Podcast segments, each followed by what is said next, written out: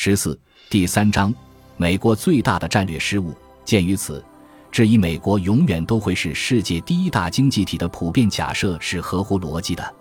对美国社会来说，开始讨论它在世界上的地位以及国内政策该如何调整以适应这个新世界是明智的。美国领导人应该在媒体上公开讨论这些问题。从理论上讲，美国是世界上最开放的社会之一。提出这个公认的难题进行辩论，应该不是一件难事。但实际上，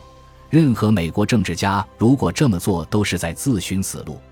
比尔·克林顿，美国近年来最深谋远虑的总统之一，卸任后在2003年于耶鲁大学发表演讲时说：“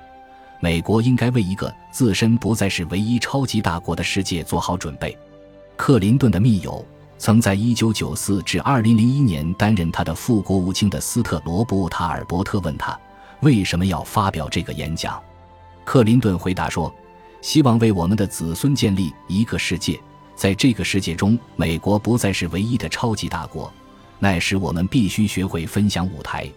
然而，塔尔伯特在书中解释道：“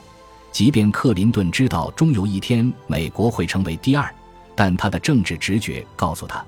如果暗示美国的卓越地位有一天会消失，那将是自找麻烦。因此，克林顿直到卸任后才发表这番演讲。我也从个人经验中得知，美国政治家绝对不会公开的讲美国有一天也许会成为世界第二。二零一二年一月，我主持了一个高级别小组讨论会，研讨美国未来的实力。四位杰出的美国人参加了此次会议。包括共和党参议员萨克斯比钱布里斯、鲍勃考克，以及民主党人迈克尔弗洛曼和民主党众议员尼塔洛伊。当我在会议上提出有一天美国会成为世界第二大经济体时，这四位杰出的小组成员没有一个人公开表示同意我的观点。这段个人经历让我意识到，尽管美国很开放，但它也有自己不容置疑的信条，其中一个就是美国是世界第一。而且永远会是世界第一，这就给美国领导人或后任领导人带来一个非常棘手的问题：如果美国要制定一个周到而全面的战略来适应新世界，那么该战略必须基于对未来的现实假设。其中一个现实假设便是，美国有一天将变为世界第二。然而，说出这一无法避免的事实的从政者将在美国社会受到毁灭性的惩罚。